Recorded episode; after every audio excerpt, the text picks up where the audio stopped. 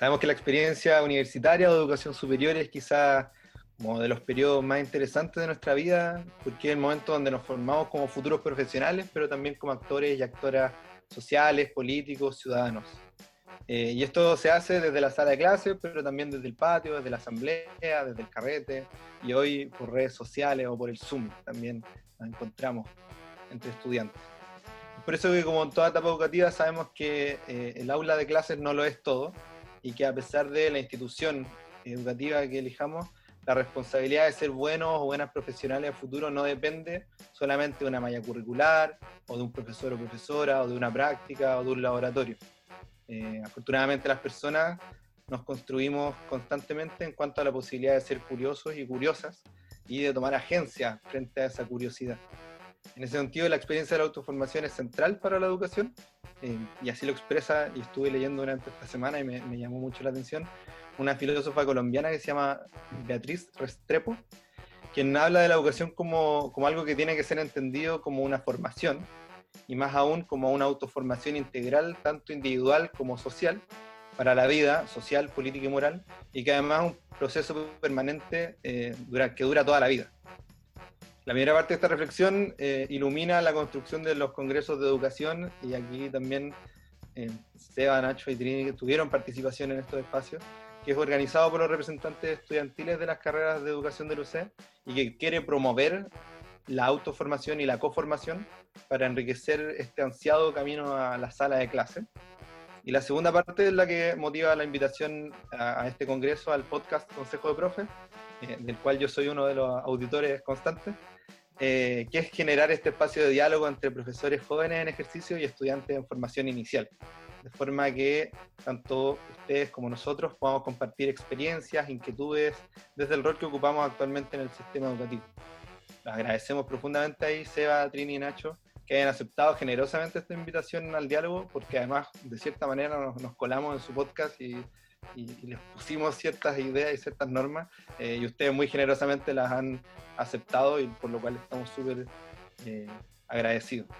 Y antes de volverle allá al espacio al SEBA que venía con toda la motivación, eh, vale la pena comentar que a pesar de que es una modalidad distinta a la que acostumbramos en este podcast, no se perderán los clásicos, habrá tiempo para elegir una canción, habrá tiempo para dar recomendaciones y hablar profundamente del tema que nos convoca, que adelantaba el SEBA antes, que tiene que ver con las experiencias, dificultades y aprendizajes de la educación remota en estos tiempos de, pandemia.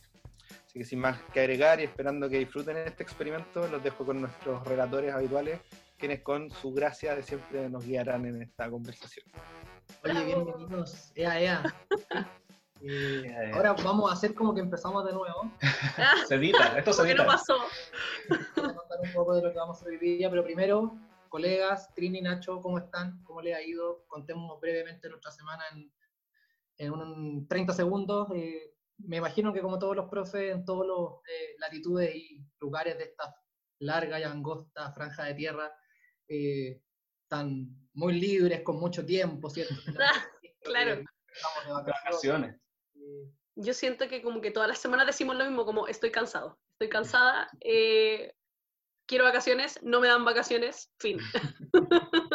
Exacto.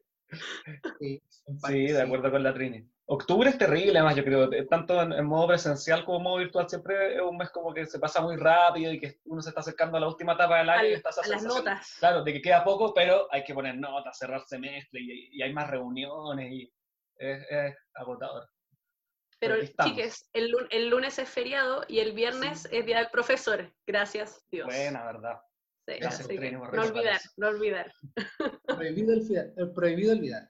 Prohibido olvidar. Em, hoy día tenemos un capítulo especial, tenemos, tenemos invitados, tenemos espectadores, gente que nos está mirando, y aparte de escucharnos por primera vez y quizás única en la existencia de este programa eh, pedagógico, eh, y vamos a retomar una conversa que tuvimos a, principios del año, ¿cierto? Al, principio de este año, de este año escolar, que yo antes, antes de, que, de, cometer mi, mi, error de motivación, eh, decía, no tengo, todavía no tengo certeza si el año escolar empezó o no, pero bueno, vamos a hacer como que sí, y vamos a hablar sobre algunas dificultades, algunas cuestiones que, que queríamos eh, comentarles, retomar, ¿cierto?, de una de las conversas que tuvimos hace ya varios meses. De hecho, yo diría que en el primero o segundo capítulo estuvimos conversando sobre eso, pero está re bueno retomar la, la conversa para ir haciendo algunas comparaciones, para ver qué, qué de lo que vaticinamos eh, fue así y qué cosas se transformaron o cambiaron, ¿cierto?, en el camino, etcétera. Así que eh, yo abro la palabra, Trini y Nacho, no sé si quieren partir ustedes, desde ya decirle a nuestros colegas que nos están mirando y nos están escuchando que vamos a tener un, unos momentitos ahí un poquito más adelante para que, para que también podamos interactuar y ustedes nos puedan dar algunas, algunas pistas de lo que ha sido también su, su propia experiencia, ¿cierto?, en, en, esta, en este transcurso de, de este supuesto año escolar eh, bajo, bajo las condiciones de ustedes, ¿cierto? Bajo las condiciones de, estudiantes en práctica y de, de, formarse como profe. Así que vamos también a estar en eso. Chiquillos. Yo puedo partir. Yo cuando partimos, nosotros partimos el podcast en mayo. ¿Qué mes lo partimos? ¿Se acuerdan? por ahí, de mayo. ¿no? Mayo, junio, por ahí. Yo en esa época estaba, yo expliqué, me acuerdo en el capítulo que estaba en una situación súper precaria en mi colegio porque eh, no teníamos conectividad, trabajo en un colegio eh, municipal de alta vulnerabilidad y, eh, ¿cómo se llama? En ese contexto teníamos un porcentaje de conectividad que era, o sea, ínfimo, ínfimo, ínfimo, no, habían, no había internet, no habían aparatos tecnológicos, estábamos imprimiendo guías para que las familias las pudieran retirar de forma presencial. el panorama hoy es muy distinto, dado que aumentó obviamente la gravedad de la pandemia, eliminamos prácticamente por completo el retiro presencial de, material impreso, pero eh, dado que yo trabajo en una comuna que tiene eh, harto capital, se consiguieron de, de diversas formas eh, tablets, internet, etc. Pero ahora nos enfrentamos al, a, la, a la otra patita, que es que tenemos ahora un porcentaje de conectividad muy alto, pero ¿quién capacita a apoderados que nunca se han encontrado con esta tecnología para poder usarla. Y eso ha sido un parto. No tengo otra palabra para decirlo. O sea, yo, yo creo, o sea, por 100% ahora tengo mucho más pega de lo que tenía en mayo, porque en mayo yo les decía que yo me encontraba como en esta vereda tan extraña de que el gremio docente a nivel nacional se encontraba completamente abrumado y sobrecargado, y yo en cambio, debido a la, al estado tan vulnerable de mi colegio, tenía mucha menos pega de lo normal porque mis, mis estudiantes no podían acceder a la educación. Y ahora estoy ya entrando como a este espacio de mucho más demanda en que eh, hemos tenido que, hablar uno a uno con cada apoderado, enseñarles de las cosas más básicas, eh, elementos tecnológicos que no manejaban, no sabían crear un mail, descargar aplicaciones, menos aún enseñarles a usar, a usar estas tres plataformas Teams, Classroom, eh, WebClass, o sea, era una locura pero ahora al menos hemos transitado a que de a poco hemos logrado que muchos apoderados y apoderadas aprendan a usar estas, estas tecnologías y que yo espero que ya es como, como entrando a la discusión que se viene más a largo, pero que espero que tengan una repercusión en los próximos años y que no sea como un aprendizaje perdido, que no haya sido todo este tiempo invertido para nada. Eso es en este momento el contexto en el que estoy yo. Bueno, em, yo, yo también, eh, también me estaba acordando de ese primer capítulo donde de esto y de hecho lo estuve escuchando un rato y es muy fome ese capítulo. Si alguien no lo ha escuchado, no lo escuche porque estábamos... El peor, el peor. El, peor. el uno, de hecho, le decimos a la gente como, saltense, no, no, no, partan del 2, dice. Partan en el 2. Ah, eso sí, sí. El 1 no, es, estábamos súper nerviosos y pauteados, hablando, sí. Pero, pero Estamos como ahora, ahora en canchereo, ahora sí. Uno claro, míranos, uniformados. Pero hice, hice el doloroso ejercicio de escucharlo y como para ver igual qué cosas como que se repetían y qué cosas no. Y, y claro, ahí hablamos mucho de la brecha y como dice la Trini, sigue siendo un tema, este, este, tema como de esta brecha que ahora es una brecha digital, pero antes del coronavirus también existía una brecha educativa, una brecha social, la desigualdad en Chile existió desde siempre y va a seguir existiendo seguramente.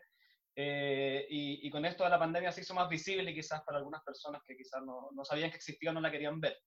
Eh, ese ha sido un tema y, y, ahora yo lo he visto más estos días sobre todo, esto como que ya acercándonos al cierre de año, que yo le hago clases a estudiantes de cursos más grandes, en enseñanza media, eh, de cuarto medio, por ejemplo, y eh, muchos estudiantes, por ejemplo, ahora están empezando a trabajar, porque seguramente en sus casas quizás muchos padres, madres están perdiendo sus pegas por la crisis económica, ¿cierto? y están teniendo que salir a trabajar en horarios terribles y, eso les ha dificultado mucho poder responder a todo el trabajo escolar de alguna forma. Y me han llegado muchos correos también muchos eh, mensajes de profesores jefes diciendo, mira, este estudiante está trabajando de tal hora y tal horario, tantos días a la semana, así que hay que tener cuidado para que no sobrecargar la tarea y qué sé yo. Entonces, eso que quizás no pasaba en mayo cuando hablábamos de esto, está pasando ahora, porque se ha, ido desconfinando un poco las comunas y la crisis económica se ha sido más patente.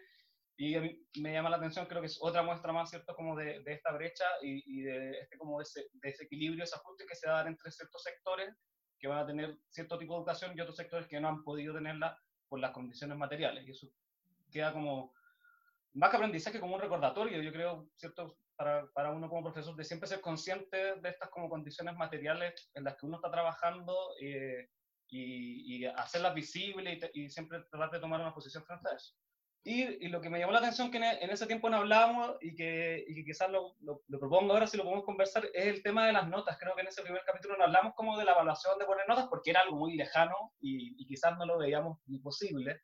Y ahora, por lo menos, estas últimas semanas en, en, el liceo donde yo trabajo se ha hablado mucho y todo, han, han aumentado la cantidad de reuniones por semana y casi siempre para hablar de las calificaciones, de las notas. Y si bien por un lado ha sido un poco agobiante la cantidad de reuniones que uno a veces piensa que podría haber sido un mail.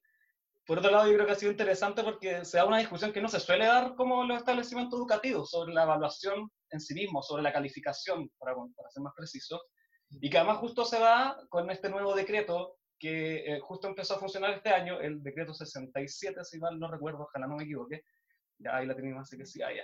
Eh, que también venía un poco a instalar esta, esta discusión, que es algo muy nuevo, yo creo, porque uno está, o no sé si uno, pero la gran mayoría como de los actores educativos están acostumbrados a esta dinámica de que las notas son un premio, un castigo, y de que todo gira en torno a la nota, qué sé yo.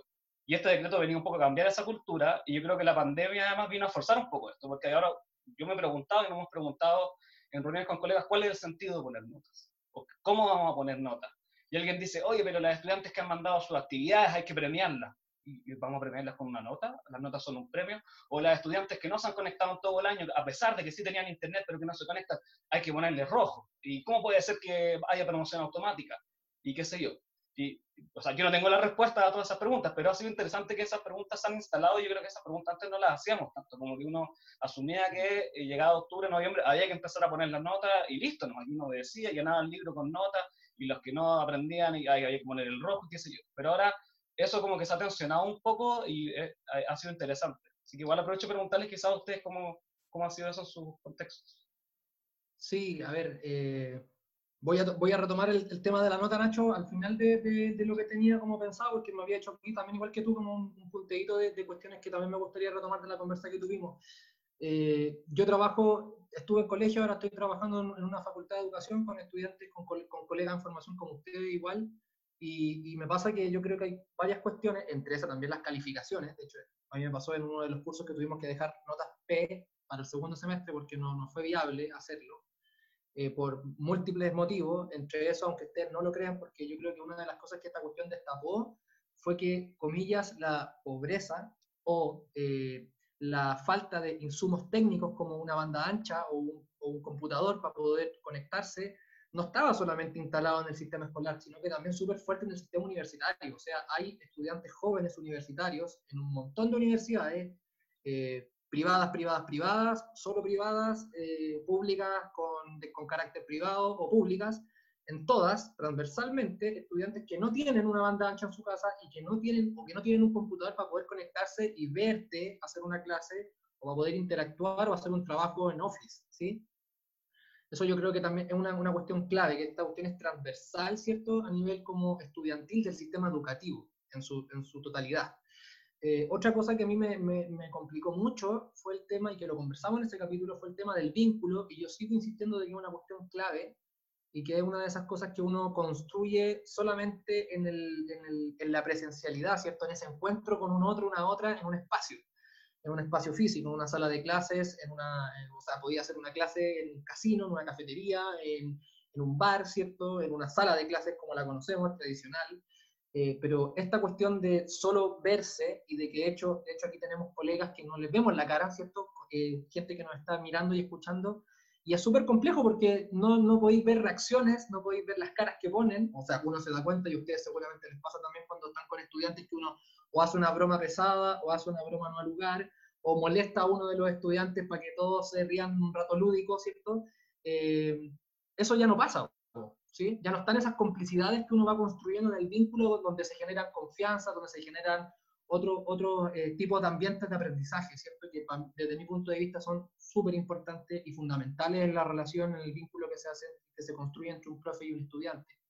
Em, otra de las cuestiones que también me, me llama profundamente la atención, y ese, en, ese, en, ese, momento tampoco lo pensamos igual que el tema de las calificaciones, fue el tema de quién toma las decisiones en la escuela, o quién toma las decisiones sobre los regresos a clase, quién toma las decisiones de las notas, quién toma las decisiones de la promoción automática, quién toma las decisiones de todo. Al final como que nuevamente la escuela reproduce esta lógica entre adultocéntrica, pero también muy, muy desde la jerarquía vertical, ¿cierto? Entonces, a nosotros simplemente nos avisan que tenemos que poner las notas al libro, ¿sí? Por poner un ejemplo, el ejemplo clásico, ¿cierto? Este día esto con notas, profe, esto con notas al libro.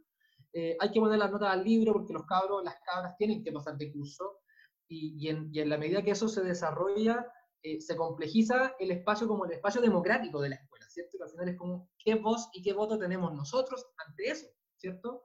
Eh, por decirlo súper en, sencillo, me parece que, que esta, esta, crisis también como que ha agudizado los espacios autoritarios y los espacios donde hace falta como un, una conversa más abierta con los profes, con los actores de la escuela, ¿cierto? Con los apoderados. ¿Quién le ha preguntado a los apoderados cómo se maneja esta cuestión, ¿cierto? O sea, basta con ver que nosotros tuvimos de invitado a una, a una colega, a un colega, no me recuerdo bien quién era, pero que nos contaba de cómo todavía, a pesar de que ya había pasado casi el semestre completo, todavía habían estudiantes perdidos. Estudiantes que no se sabe qué les pasó, porque nunca más se conectaron, porque nunca más tuvieron conexión con la escuela, ¿cierto? Entonces, eh, es súper complejo en, términos como de la toma de decisiones mismas, y me parece que esta cuestión de la, la, crisis sanitaria o el contexto de COVID, ¿cierto?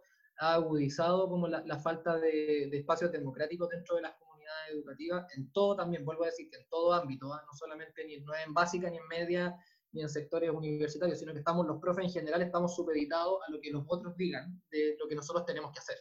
Y eso me parece complejo, ¿sí? Porque es, de hecho es una de las disputas que, que me parece que estamos dando históricamente en los últimos años de que traten de que al final nos escuchen un poco y no solo nos escuchen, sino que podamos también decidir un poco porque somos los que estamos ahí, somos los que sabemos, somos los que hemos estudiado, qué sé yo, etc. Eh, y, y, finalmente el tema de la nota, Nacho, yo coincido contigo, creo que, que, la nota al final viene a representar toda esta lógica también de que los cabros y las cabras tienen que pasar de curso, tienen que aprobar la asignatura, tienen que terminar el cuarto medio y a toda costa tienen que dar una prueba de transición que nadie sabe cómo va a ser, ¿cierto? Al final, hace, un par de semanas atrás, me parece que un tiempito atrás, liberaron un modelo o, o tipos ensayos, ¿cierto? Que yo de verdad lo revisé el de historia porque a mí me interesa y ahí soy súper honesto. El Nacho quizás puede, puede decirlo desde su, desde su disciplina, pero tan, tan, tan lejano a lo que yo hice hace exactamente 11 años atrás, no es no es. O sea, sigue siendo una prueba muy, muy que, que captura ciertas ciertas cuestiones y deja fuera otras. Eh, y, y, esas otras eh, reproducen desigualdad, reproducen de nuevo esta lógica del sálvese quien pueda, del dime dónde estudiaste y te voy a decir a qué universidad y a qué carrera puedes cursar, etcétera, etcétera, etcétera. Entonces me parece que estamos en un escenario súper complejo, vaticinamos en ese primero o segundo capítulo de que el sistema escolar no se iba a reanudar, y yo y sigo insistiendo en que no se va a reanudar, en que no va a haber como una comillas, ni normalidad, ni nueva normalidad, ni nueva nueva normalidad, que eso no va a pasar, y que al final nuevamente como que esta cuestión va a seguir funcionando porque tiene que funcionar, porque así dicen que hay que hacerlo, pero, pero claro, la calidad de los aprendizajes, la calidad de las relaciones que uno tiene con los estudiantes o con los apoderados, inclusive con los propios colegas y con los equipos de trabajo, son súper precarias, son súper precarias. Y, y, efectivamente esta cuestión desnudó, ¿cierto?, de alguna forma eh, la poca capacidad técnica y estructural que tenemos como para poder movernos en un contexto complejo. ¿sí? Eso es lo que los, son los puntos que yo quería como de alguna forma destacar para que después vayamos de alguna forma tomando, eh, retomando y discutiendo. Así que, eh, Trini, eh, no sé si alguien quiere retomar algo, eh, yo propongo que, que, vayamos como cerrando alguna idea y quizás dar un breve espacio antes de ir con la pausa que hacemos siempre, quizás con alguna experiencia de, de, nuestros colegas también que están con nosotros acompañando. Bacán. No, yo solo, bueno, tomarme de lo que decían ustedes en el sentido de que eh, yo me siento como esa, esa docente que en este momento está replicando la estructura de la nota porque, eh, porque sinceramente a nivel como de, de, gremio de mi colegio estamos reventados, como que hemos dado algunas peleas, nos han devuelto con el, el, clásico, no sé, desde la pelea de, hola, estoy usando mi teléfono para poder llamar a los apoderados todos los días, estoy usando mi internet, como por favor ayúdame en algo, y la respuesta es, pero vengan a trabajar al colegio, como, pero si vienen a trabajar al colegio tienen que, eh, tienen que ir respetando su horario laboral completo. O sea, tenéis que estar hasta las cinco y media de la tarde, ¿cachai? Como esas triquiñuelas del, del, sistema, del sistema educacional, del, de lo que es el trabajo en general, pero que hace que en el fondo cada vez más eh, agaches moño, agaches moño, como apliques, y lo terrible ahora con las notas, como decía el Nacho antes, como que entramos en ese periodo de las notas, es que como, como se planteó que no va a haber eh, promoción automática, yo como trabajo en un, en un, colegio municipal tengo que demostrarle al ministerio que los estudiantes que van a pasar de curso hicieron algo, hicieron algo, algo, así de simple, algo durante el año. Y yo ahora como, como conseguimos, eh, ¿cómo se llama?, conectividad hace poco tiempo, logramos eh, que se conectaran muchos estudiantes a clases online cortas de 30 minutos dos veces al día, pero el trecho que hay entre que se conecten a clases y que me envíen una evaluación o, alguna evidencia de aprendizaje es gigante. O sea, yo se conectan 30, me llegan dos guías. Como, entonces, ¿cómo, cómo yo le, le, demuestro al ministerio que el estudiante efectivamente aprendió lo que tenía que aprender en cuarto básico para poder pasar de curso? Eh, y ahí estamos, pues ahí estamos llamando, o sea, yo me he pasado, de hecho, la semana pasada y está llamando apoderado por apoderado, mándame la, la foto por WhatsApp, por paloma mensajera, por así, fax, pero por favor mándemela porque si no su niño va a repetir. Como no tengo otra forma de demostrar que aprendió lo que tenía que aprender y que aprendió, o sea, es una guía que es así. Me parece, Trini, que ahí hay dos casos emblemáticos súper agudos, que es, me lo imagino, me lo, me lo imagino y quizá varios de ustedes nos pueden decir cuando, cuando veamos la, tanda de comentarios, es el caso de eh, los niños, niñas, niñas que están en primero básico, que se enfrentan por primera vez como a un aula tradicional y como a, esto, a esta em, necesidad que hemos instalado culturalmente de, de, que aprendan a leer y a escribir, de que aprendan a sumar y restar, ¿cierto? Operatoria básica, eh, qué sé yo, como son cuatro desafíos clave, suma, resta, lectura, escritura, eh, ni hablar de todo lo otro, porque en general al sistema no le importa lo otro, a pesar de que a nosotros sí, pero al sistema no mucho, pero ya pongámosle esos cuatro elementos eh, lo complejo que son en esta, en esta, en esta, en esta circunstancia. O sea, Trini, yo creo que ahí tú podés darnos una mano porque es el área. Y, y, y, el otro caso clave, yendo a educación media, es qué onda nuestros jóvenes y, y, nuestras jóvenes que están con la idea de entrar a la universidad y están con toda esta paranoia de qué va a pasar con el sistema de admisión para el 2021.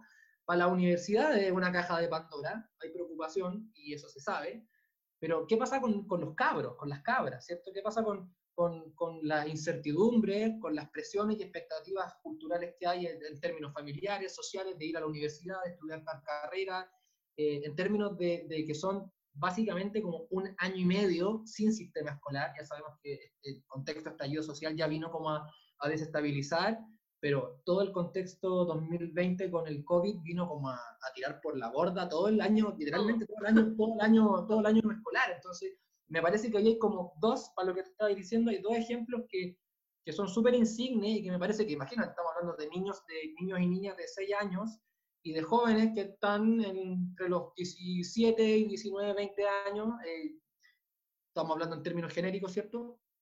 y que están con esas, con esas problemáticas, ¿cierto? Tenemos en, todos los niveles, ahí alguien decía en el chat, ni hablar de la educación de párvulos, ¿cierto? No, ni hablar de eso, eso sí que está totalmente, yo no me quiero ni imaginar cómo estarán, no, no, ni siquiera indagado, les mentiría si les doy una opinión, pero me imagino que también debe ser eh, un caos, debe ser un caos lo que es la educación de párvulos, sobre todo en términos públicos, digamos, en términos de, municipales, eh, sí, absolutamente. Ahí sobre eso. De hecho, justo iba a decir un ejemplo respecto a, primero básico, que una, una ex compañera mía de trabajo que trabajó en este colegio municipal conmigo y ahora trabaja en un colegio privado en Huechuraba, que ni siquiera es como un colegio emblemático, elite, así top, no, es un colegio privado con hartas lucas, pero que no es de los más, más, más conocidos. No es un privado, privado, privado. No es un privado, privado, privado, claro, es privado, privado, por ahí va.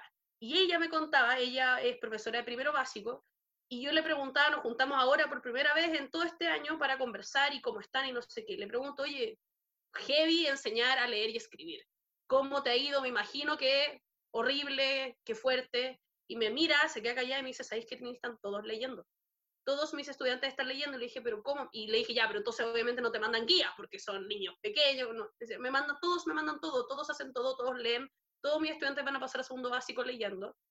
Porque desde el primer día estaban haciendo clases online, desde el primer día tenían un adulto al lado que les estaba ayudando a trabajar la lectoescritura. Eh, o sea, es horrible porque lo que hizo este, esta brecha, lo que hizo fue, o sea, los que, los que antes no tenían la opción de poder acceder a educación o tenían opciones más reducidas por el capital cultural, etcétera, ahora están aún más atrás. Y quienes estaban adelante, ahora van más adelante. Mi amiga me decía que ella se le acabaron los contenidos curriculares en septiembre septiembre, agosto, octubre, o sea, octubre, noviembre y diciembre va a ser, va a ser contenido segundo básico, bonus, va a ser, va a ser contenido segundo básico, están adelantados los cabros, ¿cachai? Entonces me contaste cuestión y te juro que me dan ganas de ponerme a llorar, porque la, o sea, la brecha que ya existía va a ser ahora abismal, va a ser gigante. Sí, sí. De todas formas. Oye, eh, ¿les parece si, si abrimos un poquito los, los micrófonos? Si alguien se, se, anima, desde que yo calculo que podemos tener unos 5 o 10 minutos después al final podemos tener otro, otro espacio más, pero es para hacer antes de la pausa. Dale. Ustedes nos comenten un poquito también los que han estado. Yo vengo de, de, un trabajo con estudiantes en práctica, así que eh, quiero escucharles porque quiero saber si la realidad que ustedes están teniendo en la, en la PUC está siendo la misma que están teniendo otros estudiantes que están en práctica también en, otro, en, otro, en otras casas de estudio. Entonces, es súper interesante también escucharles a ustedes qué onda con lo que han, con lo que han vivido durante el primer y segundo semestre. No sé quién se anima, vayan a, no sé si el micrófono para no ser dedocráticamente. No sé si quiere partir el, señor José Cerón. Lo tiraste al agua. Dijo que le iba a hacer y lo hizo. Ahí está José Cerón. Uno está disponible siempre. Eh, es, complicado, yo ya uno se aburre, yo creo que todos los chiquillos acá me han escuchado todos los días del Congreso, este ya es nuestro tercer día, eh, comentar la situación de mi madre, justo sea tú estás comentando el tema de primero básico, mi mamá ahora está con primero básico, con el tema de, de lectura, de escritura, que hablar de matemática, todavía no he hecho ninguna clase de matemática porque se espera que los niños por último puedan aprender a leer, y es súper diverso eh, el espectro de todos los estudiantes. O sea, yo pienso, mi mamá está en un colegio particular subvencionado y tiene niños que van súper bien, se leen el silabario, le hacen, las o sea, le, hacen el dictado súper bien, escriben todas las letritas, pero hay familias que tú puedes decir como en verdad con ellos el avance fue cero y han estado desde eh, abril, mayo trabajando y hasta ahora van así, o sea, como se quedaron estancados y era lo que decía eh, la Trini, como en, en, su mismo curso ella pudo ahora ver cómo los niños, hay algunos que avanzaron mucho, que, que bien, pero hay algunos que se quedaron atrás y que va a costar mucho retomar con ellos cuando, es que se vuelve la presencialidad, eh, cómo tomar como todos estos cabros que desde, desde sus mismas familias eh, viene como una falencia que hay familias de todo tipo también, o sea, hay familias que tienen el apoyo y que tienen la disposición para ayudar y contestan el teléfono y, mandan las guías, eso, como lo que decía la Trini, como real que mandar guías, mi mamá creo que va como en la 12, 13, hay, hay papás que no han mandado ninguna, ninguna, así, y mi mamá les dice así como ya, miren, para pasar de curso, eh, si mandáis dos guías al día en toda la asignatura, podríais ponerte como al día en un par de semanas. Y ni eso, o sea, ninguno ha tenido la intención de como eh, ya pongamos, ¿cachai? Entonces es complicado, o sea, la, pandemia no ha sido fácil para nadie y, no va a seguir siendo fácil. Súper, gracias, Pepe. Oye, tenemos dos, dos, colegas con la mano levantada. Está, la Sofía estaba primero, me parece. González, yo tuteando ya eh, González y después eh, Fernanda Herrera. Y ahí vamos, vamos, nos vamos turnando, así que vayan, sigan por ahí si quieren opinar o contarnos algo levantando la mano. Hola. ¿Se escucha bien? Está como cerca, un poquito más lejos. Por la... te escuchamos bien. ¿Y ahora? ¿Ahora me escuchan? ¿Mejor? Perfecto, Sí, ahí te escuchamos perfecto. Ahí le, le, eh, le, bajaste el volumen a la tele. Bien. eh, yo estoy en PP1, práctica profesional 1 ahora, y me tocó un primero básico en el Colegio Altamira, que es un colegio particular. Y bueno, eh, mi situación, por ejemplo, a mis compañeros que estaban en práctica profesional el primer semestre, muy distinta a la mía de ahora, porque el primer semestre eh, no tenían casi ningún colegio para práctica, estaban como recién, como los colegios, están en nada, por todo el tema de la pandemia. Entonces a nosotros nos consiguieron mm, puros colegios para la práctica que estuvieran ya con clases online definitivo, eh, sí o sí, y no, hay, no tengo ningún compañero de práctica que no esté con clases online. Y eso igual quiere decir que los, los colegios que consiguieron en su mayoría son colegios particulares, con situaciones muy, muy eh, privilegiadas respecto a otros colegios municipales subvencionados. Y en mi, mi, caso particular, en mi primero básico, yo llegué en agosto, sí, agosto, y ya estaban todos leyendo, así, pero saben todos leer muy, muy bien, y están con los papás al lado, o si no es el papá, eh, alguna tía o alguien, pero siempre con alguien al lado y están aprendiendo como a full los contenidos, como no van adelantados tampoco, pero van muy bien, perfecto. Tienen como muy pocas horas, tienen como media hora, dos veces al día, pero funciona muy bien, sin tareas para la casa ni nada, pero han aprendido caleta. Y, y, yo igual me he dado cuenta de eso, como que la diferencia es tremenda comparado como a liceos, colegios municipales, y es verdad lo que decía la Trini, pues, como que las brechas van a aumentar demasiado, como después de este año, así como exacerbadas demasiado. Y eso. Como que, como que no hubiera habido pandemia en esos colegios. Claro, pues, es que de verdad en estos colegios es como que, que no... Bueno, tuvimos, tuvimos, un colega, tuvimos un colega de matemáticas que ustedes lo pueden ver, creo que es el capítulo 4 o 5, por ahí, uh -huh. búsquenlo, que nos comenta de hecho de que casi que bueno, un poco lo que decía la Trin también, casi que ha avanzado mucho más y, y ha sido mucho más, eh, comillas, productivo el trabajo docente y, y el proceso de enseñanza-aprendizaje en este contexto que estando en el colegio. O sea, ha sido locura, ¿cierto? También de un colegio eh, particular pagado y en ese caso eh, de los pagados, pagados, pagados. ¿sí? O sea, no, no, es como de los pagados normales, de los pagados, ustedes me entienden. Pagados. Pagados, claro. de, los, que hay que pagar, los que hay que ponerse. Eh, Dicho eso, tenemos otra colega, Fernanda. Hola. Hola, hola Fernanda. ¿Me, Me siento como en la radio. Sí, perfecto. Qué ridículo. Eh, bueno, yo soy de educación media y tuve mi primera, la experiencia de mi primera práctica el semestre pasado. Fue bastante caótico, la verdad. Como dijeron por ahí, ya este segundo semestre está un poco más organizado, pero el semestre pasado fue un caos. Y bueno, a mí me tocó hacer práctica en un colegio que era particular subvencionado, entonces estaba como ahí, en la media.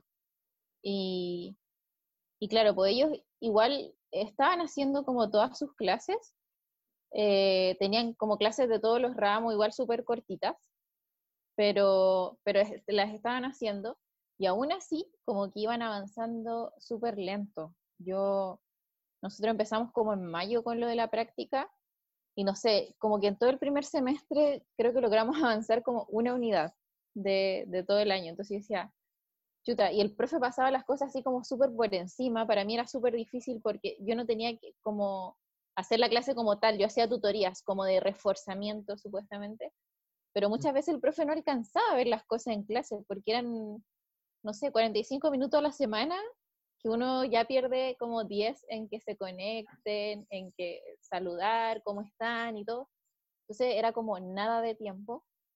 Y al final, claro, yo terminaba como enseñando muchas cosas que el profe a veces no alcanzaba porque no tenía tiempo en su clase y, y nos costó mucho como avanzar. Como que era, eh, no sé, habíamos avanzado mucho menos porque era súper difícil. Entonces, también yo veía con esto de la entrega de las tareas que el profe les mandaba una tarea y no sé, cinco niñas la entregaban y el resto así como nada. Entonces, después cuando salió el tema esto de que la promoción iba a ser automática y de que había que poner notas, se notó. A mí empezaron a llegar los mails así como, Juanita entregó su tarea, eh, tal entregó su tarea. Claro. Como que por favor entreguen, necesitamos ponerles notas. Se notó mucho como ese, ese paso. Y igual hacía la comparación con mi primo, que tengo un primo que yo conmigo, que va en tercero básico, pero que en el colegio se demoraron muchísimo como en atinar a hacer algo y él ahora en octubre empezó a tener clases online. Como que antes de eso, al Ah. principio le mandaban guías y era como un montón de guías, un, un montón de guías que tenía que resolver, como cinco clases de lenguaje para esta semana, como, como si en su casa pudiera como hacer lo mismo que hacía en el colegio. Y yo decía, pucha, es que es imposible que lo tengáis como en el colegio de, de 8 y cuarto a, las cuatro y media estudiando, no, no va a aguantar. Y a mi tía, su mamá, igual se le complicaba de repente porque, porque habían cosas de las que ella no cachaba tanto, le costaba enseñarle, ella no sabía cómo explicarle porque ella no es profe. Claro, al final yo terminé como haciéndole clases, pero veía como esta diferencia, como de que habían colegios que estaban con sus clases online todos los días, como avanzando bien, y ellos que como que solo les mandaron guías, después tuvieron que como que volver a pasarles la misma materia porque al final no estaban aprendiendo nada. Entonces creo que las diferencias son, son como terribles. Así es. Ese otro tema, el Claro. tema de, del- de la obsesión de los colegios de llevar la sala de clases presencial a la sala virtual. Un, Sí. es un tema que yo creo que a todos los profes les ha pasado en sus establecimientos como la lucha de decir, oye, no podemos replicar lo que hacíamos Claro. en, en físico, ¿cachai? Mira, yo anoté, anoté una frase aquí de, del dibujante y pedagogo de Strato, justo la anoté porque la vi y me, me llamó la atención, que dice como que la gran preocupación que yo noto en la escuela, y en la escuela italiana, dice él, es demostrar que puede seguir igual que antes, sin que los niños se den cuenta. Y es como, Eso. como aquí no ha pasado Brillante. nada, seguimos igual, la escuela sigue existiendo como Bueno, siempre. igual, como igual como en términos, en términos históricos, sociológicos, como de estudios sociales de la educación, como que la sociedad cambia eh, a cada rato y la escuela sigue siendo Se mantiene. tradicional de un montón de siglos, ¿cierto? Ujú. Ha cambiado esto. O sea, piensen que, que hubo un estallido social en Chile, se acabó Chile, ¿cierto? Eh, y, y se supone que la escuela tiene que seguir funcionando igual, ¿sí? Se Yo fui a clase, a mí me mandaron a hacer clase al- después del 18. miles de personas en Chile por el COVID, pero la escuela tiene que seguir funcionando Sí. igual. ¿no? O sea, es un poco como el show debe continuar, pero con la escuela. Claro. Sí. Una locura. Oye, vamos con, vamos con Gracias, la-. Vale, Valentina. vamos con después Vale, Diego. y después cerramos con Diego. Si les parece, cerramos con Diego, vamos a hacer la pausa. Y después, eh, quizás vamos a tener que cambiar lo que teníamos pensado, eh, porque la conversa está entrete y para que ustedes La también- estructura, no. Así que ustedes saben que las planificaciones siempre van mutando en el momento. Eso. Eh, vale, Hola, ¿se escucha bien? Sí, escucha súper. Yo eh, vengo de la otra área de Pedagogía en Educación Parvularia. Ahora estoy haciendo la práctica 4, que es como la PP1, en un colegio eh, básico. Y estoy haciendo clases online, me estoy metiendo a Classroom, tengo una- un curso de 12 niños donde se conectan 5 o 6, pero que se manejan mejor que todo el mundo en la plataforma. Onda, eh, les dicen, ya, apaguen sus micrófonos, todos apagan el micrófono. Eh, vamos a hablar ya, tú habla y prende su micrófono y lo apaga cuando termina. Onda, como que casi que nacieron con, eh, con esto de la tecnología súper bien, pero igual también se nota que antes de que yo llegara a hacer la práctica, porque partí este semestre, tuvieron mucha capacitación de la plataforma, que a mí me costó igual harto aprender, que era Classroom, y también esto de las clases online, de juntarse una hora, un día a la semana, ha sido súper nuevo.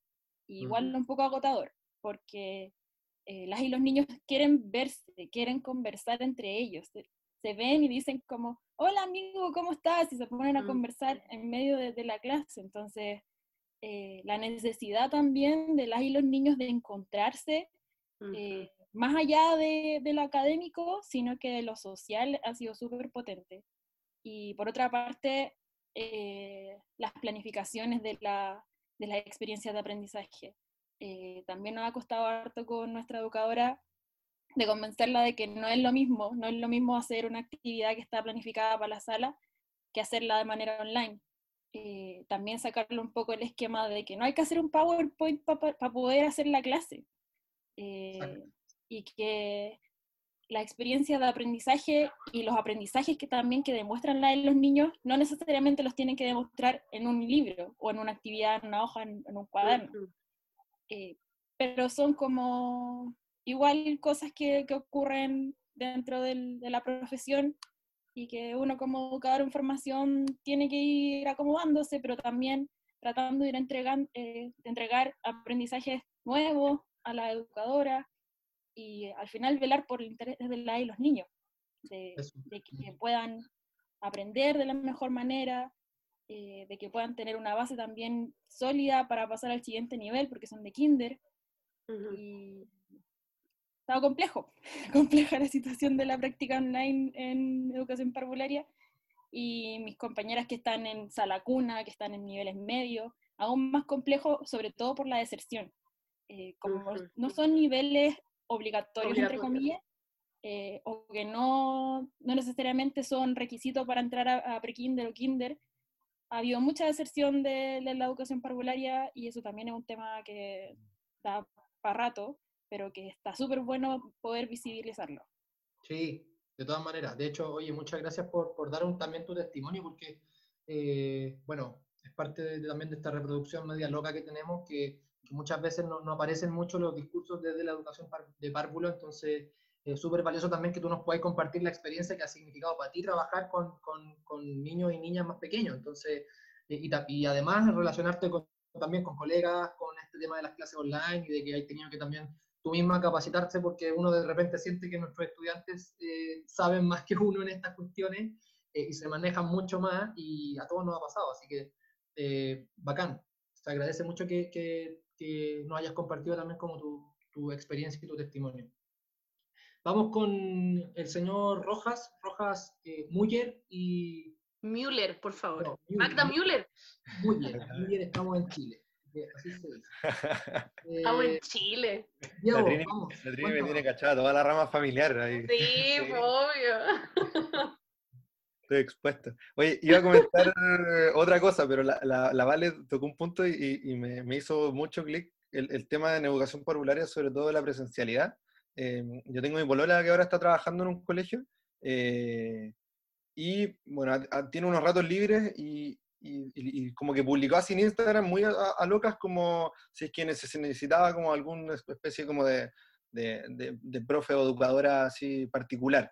Eh, y a mí me llamó mucho la atención porque le explotó el Instagram, o sea, fue como que descubrió así una cuestión que estaba necesitando eh, con mucha fuerza, eh, o, que, o, que, la preocupación quizás de algunas familias eh, que tienen la posibilidad de costear esto, como que explotó y, y, así, y puede que haya, y, esto refuerza también la, desigualdad, puede que haya un boom así de, de educadoras en casas eh, tratando de, motivar y estimular a, niños así en, esa Igual yo, le iba a preguntar un poco sobre el tema del, rol del profe joven. ¿Cómo ha sido el rol de ser el, el, profe joven o la profe joven en, en, en el colegio? Eh, frente a este como cambio así muy, muy fuerte, muy rápido de, de pasarnos a la, a, la, a la, vía digital. Eh, ¿Qué experiencias como, como, han tenido desde ese sentido? Porque también, lo que decía la Vale, a, a todos nos ha tocado como adoptarnos a esta situación, eh, pero quizás a ustedes eh, y a los profes jóvenes y también a los, a los, practicantes se les ha cargado la mata como en, la, en, que, en que como son quizás más nativos digitales pueden como llevar a cabo infinitas cuestiones. Eh, eso me llama la, atención. Eh, y también preguntarme cómo, cómo está la correlación de nuevo entre, entre las prácticas y, la, y las prácticas para y la práctica en sí docente, eh, con el tema, no sé, pues que, que se, en las, las, prácticas de la universidad le han puesto harto énfasis a las cápsulas, a la metodología, a tener cuidado con la no, no, no, estar sincrónico, y hay muchas como indicaciones que se han dado, pero al mismo tiempo uno siempre se pregunta qué tan reales o, o cuánto se, se, pueden aterrizar en, en, la práctica así actual y, y, puntual como, como profe en ejercicio. Uh -huh. eh, ahí puedo partir yo, si quieren, chiquillos, que Dale, dale. Uy, yo creo que el, como que yo creo que cualquier profesor que ya lleva más de un año ejerciendo, como que se le arma una pauta como de eso es lo que yo no sabía cuando entré a trabajar y se lo quiero decir a los cabros cuando entren. Como, como más allá de este periodo ahora en específico, yo creo que algo que vivimos todos como profesores primerizos en nuestro primer año es la invalidación y la infantilización de nosotros como profesionales. Como eso les digo al toque que les va a pasar sí o sí, y van a tener que de verdad pelear, pelear para ser respetados profesionalmente en el espacio de trabajo. Yo tuve la suerte de que entré a trabajar a un, lugar que en general los profes eran súper jóvenes, no llevaban más de tres años ejerciendo, pero aún así eh, se, me, se me, por ejemplo, se me cuestionaron decisiones pedagógicas alegando que yo era muy chica, que yo, este, como era mi primer año de trabajo, era, había mucha emoción de por medio, cuestiones súper fuertes que en el primer año, como yo era más chica, decía como, uy, puede ser que tengan razón. Dos años después a mí me dicen una cuestión así y, no, o sea, hola, soy profesional, tengo años de, de, ejercicio, como no, no, no me podéis pasear así. Pero también ahora yo creo que ha tomado un vuelco que en un momento fue como este lado como más como de defender mi, mi posición y como como aquí vengo yo con las últimas metodologías, las últimas didácticas, y que ahora, más como en este momento, como en que en verdad se necesita efectivamente como el, la ayuda nuestra en términos tecnológicos, para mí ha sido muy bacán como, como ver cómo profesoras mayores que llevan más años ejerciendo estaban muy dispuestas a aprender, pero tenían mucho miedo. Y como en ese sentido haber yo podido ser como un puente para poder explicarles cómo usar Zoom, cómo programar reuniones en Teams, cómo convertir archivos en PDF, como cuestiones que uno dice como, ¿qué? Pero sí, sí, señoras y señores, eso pasa, como, como en verdad dar ese aporte ha sido bacán en el sentido de que, de que uno ve que están dispuestas a seguir eh, actualizándose en pos de los estudiantes, porque al final sabemos que si es que los profes no estaban preparados es porque nadie nos preparó. O sea, cuando ha habido una capacitación en educación pública respecto a tecnologías? Jamás, jamás nos han puesto ni una, o sea, puras capacitaciones en DUA. No, como necesitábamos otras cosas, como no era solamente el DUA, ¿cachai? Entonces, en ese sentido, eso ha sido como un proceso súper importante, al menos para mí, respecto a, a, qué ha significado ahora el trabajar en, en, esta instancia a distancia y poder ayudar a los profesores que somos mayores. Es una, bien interesante la que decís, Trini, porque me parece que la pregunta del Diego también nos permite vincular o, o preguntarnos, haciendo la pregunta de qué es lo que se viene para la escuela, ¿cierto? ¿Cuáles son mm. los cambios que derechamente la escuela no va a poder evadir, ¿cierto? Y a mí me parece que una de las cuestiones interesantes es cambios positivos, ¿cierto? Para que no, la gente no crea cuando nos escuche que solamente estamos resaltando y relatando las cosas negativas. Me parece que efectivamente este proceso de crisis ha hecho que los vínculos intergeneracionales mm. eh, operen de una manera mucho más eh, positiva, ¿sí? Y de colaborativa. y colaborativa. Yo coincido contigo, Trini, que también uno cuando, cuando es joven, cuando tiene careguagua sobre todo, cuando, cuando llegáis pollo desde la facultad al trabajo, eh, todos, la totalidad, ¿cierto? Aquellos que tampoco se dicen adultocentristas, igualmente te miran, eh, te miran en menos en alguna de las dimensiones profesionales, ¿cierto? O te invalidan de alguna forma, eso pasa, pasa en todos lados, pasa en los colegios, en los liceos, en la universidad, en todos lados pasa. Eh, pero me parece que una de las cuestiones positivas ha sido justamente el ejemplo que está dando la Triki, que es como una, una cuestión de, de, generar nuevos vínculos, nuevas posibilidades de vincularse, de asociarse, ¿cierto? Entre los profes jóvenes, los profes senior, ¿cierto? Los que llevan más años, por no decir viejos. Eh, y eso me parece que, que, que, es súper interesante, un fenómeno que de hecho yo creo que hay que estudiar, ¿sí? que, que puede abrir espacios para, para otro tipo de, de vínculos y otro tipo también de trabajo colaborativo, porque de repente el trabajo colaborativo en la escuela también está súper mal interpretado. El, no el trabajo colaborativo que nosotros aprendimos en la 1 no es el que opera en la escuela. En la escuela opera el yo planifico el lenguaje, tú matemática, me mandas las tuyas y yo le mando la mía. Y listo. Te explico, y te explico, si no entendiste algo, te lo explico, de nada. Ah, yo nos juntamos y te explico la actividad y qué sé yo. Ese es como el nivel de trabajo colaborativo que existe en general o pimponíamos el proyecto, mándame tu versión, después yo te mando comentarios y así lo hacemos. Pero como un trabajo como directivo, colaborativo, fructífero, yo diría que, está súper súper precario igual en la escuela. Y yo creo que básicamente también por el tipo de vínculos que se construyen y el tipo de jerarquías que existen en ella. Em, eso quería decir. No sé si el Nacho quiere aportar algo más eh, y vamos con la pausa. Os vamos primero, con, con, una sorpresa y de ahí vamos con la pausa. Ah, no, yo de verdad muy breve porque creo que dijeron muchas de las cosas que, que yo también pensaba, que mm, es, es, interesante que, que, se dé este como diálogo intergeneracional, como dice el SEBA, y, y un poco lejos de esta infantilización que, que, se suele dar, porque cuando uno habla de diálogo, uno exige que haya como igualdad de condiciones en este diálogo, que no sea un sermón condescendiente por parte de un profe mayor que diga, mira, tú que eres joven, ven, que te voy a decir cómo, cómo funcionan las cosas, o también puede ser al contrario, un profe joven que llegue diciendo, usted, profe viejo, no sabe nada, yo les traigo toda la novedad y así se hace. Entonces, que sea un diálogo real, honesto, yo creo que sería muy bueno y creo que es, es bueno que se haya dado en, este contexto.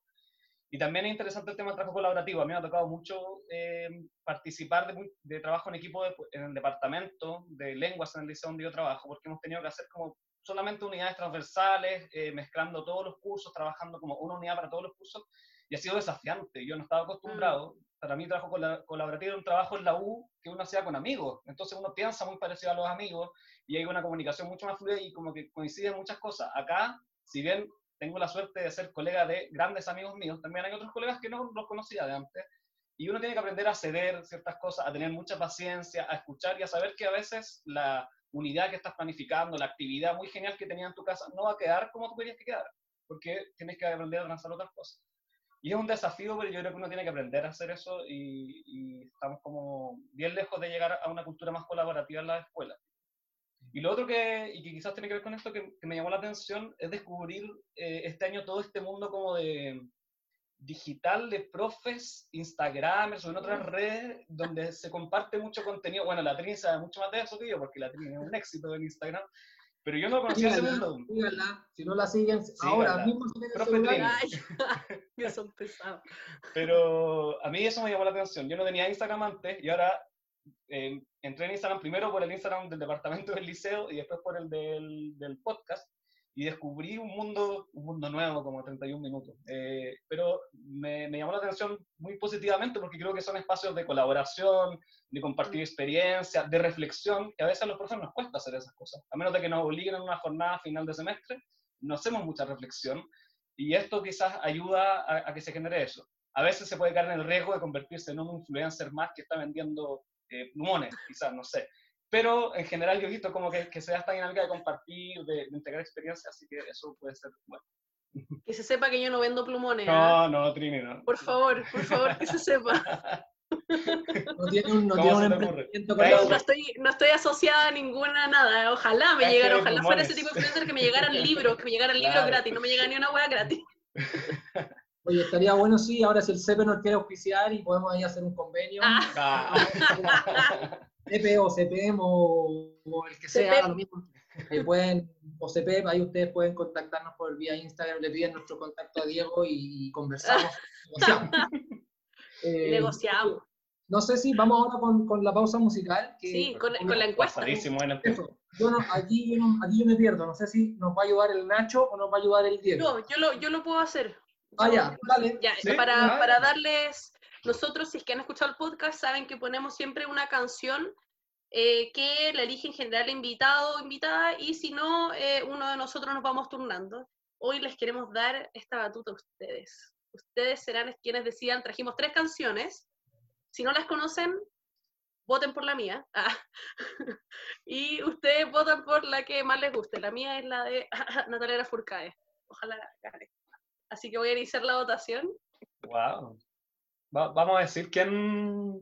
No, para la ah, que gane. No, ya dije cuál era la mía. ya dijiste, claro, esto es como. Amiguismo. votar?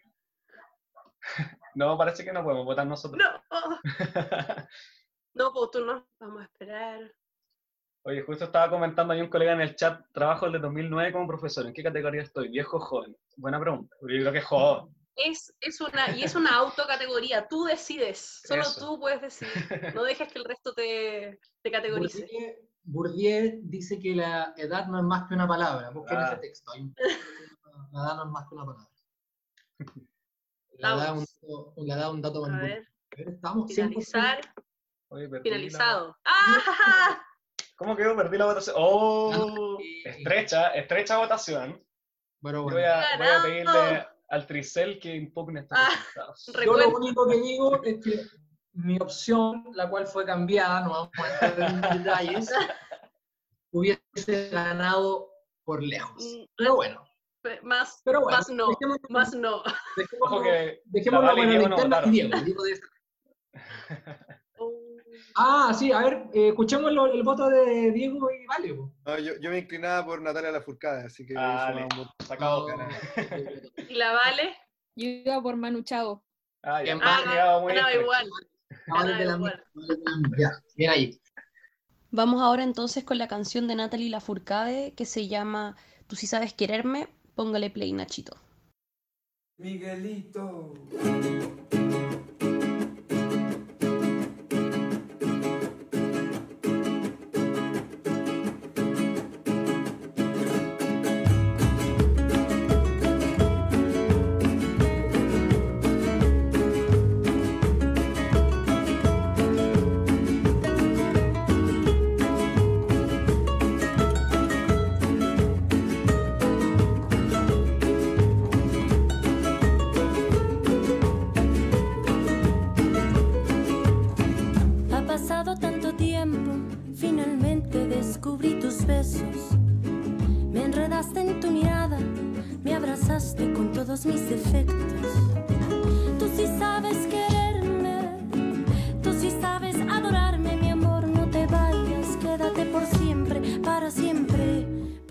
Para siempre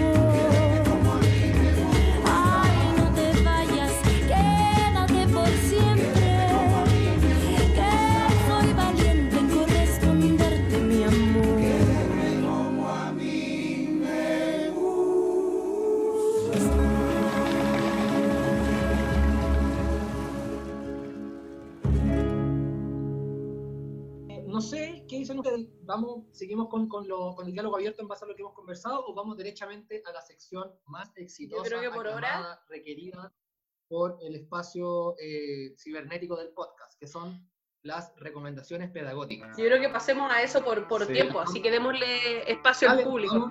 Vamos, vamos- vamos con eso.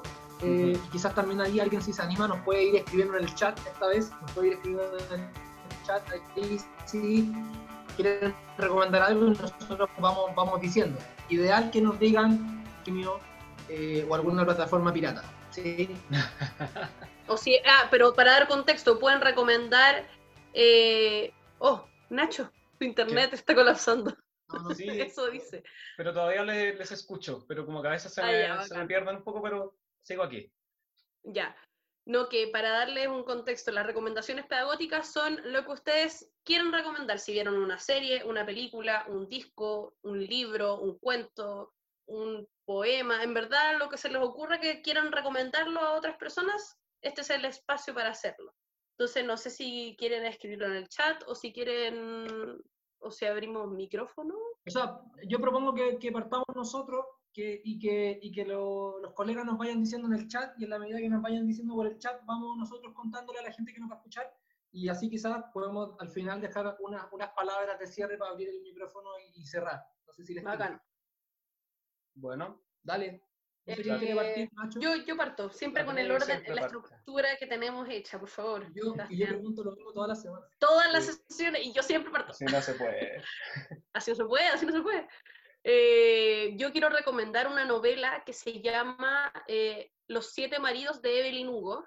Eh, la autora es... Esto ya lo viví. Soy la peor. No, ¿qué? No, porque parece que la hablamos el, el sábado. Puede ser. Sí, puede ser. Ah, ya, ya, ya. Uy, me asustaste, pensé que ya lo había recomendado.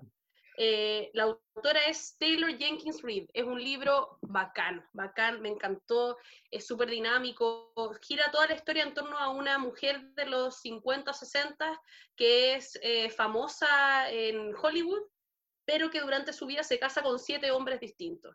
Y va contando, eh, gira en torno a estos capítulos, a estos grandes capítulos, su vida, pero obviamente como es una novela bacán, como es una novela bacán, no, no es como su vida gira en torno a hombres, sino estos son como capítulos en su historia. Entonces es buenísima, de verdad la recomiendo Caleta, así me llegó al corazoncito en la novela. Así que Los siete esposos de Evelyn Hugo, así se llama.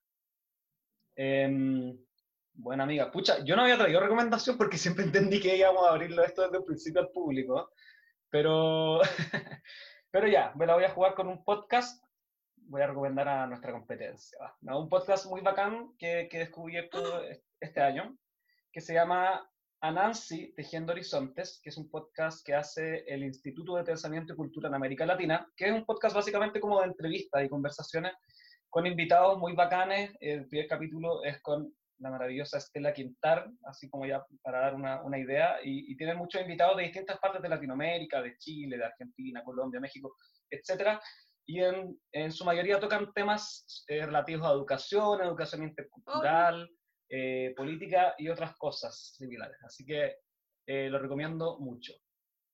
Oye, yo solamente quiero, mira, la verdad es que yo tampoco había pensado en una recomendación porque... Tú lo dijiste, yo tampoco había pensado, yo también tenía la misma idea que el Nacho. Yo, solamente voy a decir que voy a repetir una, una recomendación y quiero aquí agradecer públicamente a la Trini que me ha dado las mejores recomendaciones del 2020 eh, quiero recontra, recontra recomendar una serie muy breve que se ve en un fin de semana, si, si te animáis, que se llama eh, Normal People y la pueden encontrar en Streamio o quizás en alguna otra plataforma pirata.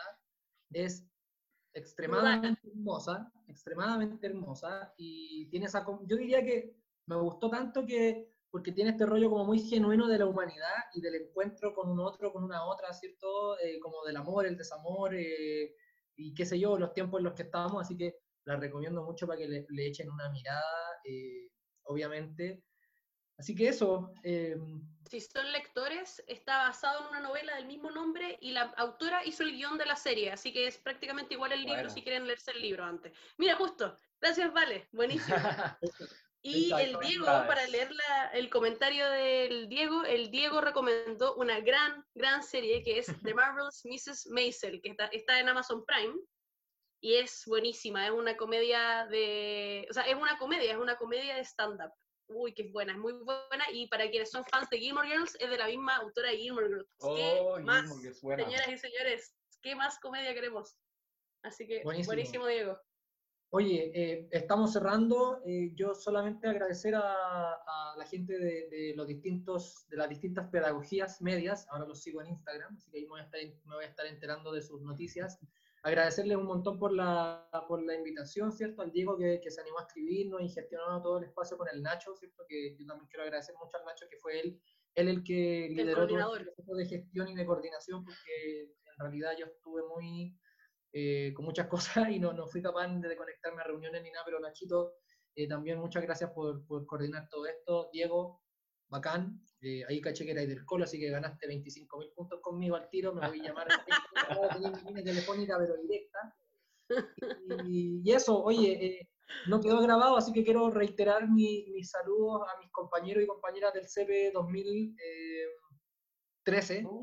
Eh, si no me equivoco, CP 2013, que hicimos el, primer Congreso de Educación, que, que ahora con, con, mucha sorpresa y muy alegre también nos dimos cuenta que sigue operando y está muy institucionalizado, así que, como dice Pepe ahí, muchos años, muchos años. Así que eh, un abrazo, cuídense mucho ahí, los chicos también se van a despedir. Eh, lo pasé súper bacán, muy interesante, así que, oye, ojalá que este tipo de espacios entre profes jóvenes, entre profes de formación y con profes que también llevan poco tiempo en el sistema, pero que ya le hemos pillado la vuelta a la cuestión y que hemos seguido reflexionando y pensando el tema y no nos hemos, todavía no nos hemos aburrido y quizás no nos vamos a aburrir nunca. Eh, así que eh, estaría bueno que, que, siguiéramos en contacto y que siguiéramos armando estos tipos de espacios, quizás con temáticas en particular, pero es súper necesario y estoy seguro que también hay muchos compañeros, compañeras nuestras de la Trini, de Nacho, mío, de las de generaciones eh, cercanas, que están también súper dispuestos a armar espacios eh, de conversa, de discusión y de reflexión docente, que al final es una de las cuestiones que, que, más nos hace falta para poder organizarnos fructíferamente. Así que un abrazo grande a mis colegas de, de, ese, de ese momento y gracias a ustedes también por acompañarnos hoy día. Muchas, muchas gracias, chiquillos. Y gracias, amigos. Sí, bien. muchas gracias por el espacio. Estuvo muy bacán la conversación. Yo creo que podríamos seguir hablando mucho rato más, pero como siempre la, la hora se nos hace poca, así que no muchas sé si gracias. Vamos, vamos quizás el último minuto y medio, alguien que se anime antes de que sí, yo creo que sí. Para cerrar, alguien que quiera dar comentarios de cierre finales, eh, siéntanse también en, en, en, libertad y ahí me imagino que, que Dieguito eh, va a, a cerrar uh -huh. y nos va a decir un, un adiós. Adiós, tía Pati. Adiós, tía. Denle nomás, ¿eh? no levanten la mano que, que no estamos en la escuela, así que denle nomás. y si no dicen Muchas nada, vamos a pensar que son súper fome, así que digan algo. Muchas gracias, Consejo de Profe, por aceptar la invitación, por estar en este octavo Congreso de Educación. Eh, agradecida total. Onda, desde nuestro Consejo de Profe, que es el territorio de educación, eh, estamos felices de haber participado en este capítulo. Buenísimo. Bacano, bacano. Vamos con Diego. Diego tenía alguna, algunas palabras, ya que ahora se nos achuncharon los colegas. Eh, en otros ámbitos no hay, en otros ámbitos no hay cómo callarlos, pero ahora no quiero hablar. Así que, eh, Diego, dale. Sí, iba, bueno, el, el Diego es una buena, un buen apodo. De todos los que probaste, de todos los que probaste, yo creo que el, el Diego. Es bueno para los apodos este weón, así que no. y con Arellano, y con Arellano en la memoria, Eso. Eh, agradecerle. Agradecerle profundamente. Lo que decía la Vale es muy chistoso porque nosotros, con el fin de organizarnos mejor como territorio, eh, los distintos centros de estudiantes, nos empezamos a llamar desde el año pasado Consejo de Profes. Ah, Entonces, bueno. cuando empezamos a decir, oye, hagamos, eh, o empezamos a sacar la difusión de que íbamos a hacer el podcast con Consejo de Profes, mucha gente pensó que íbamos a estar nosotros ahí eh,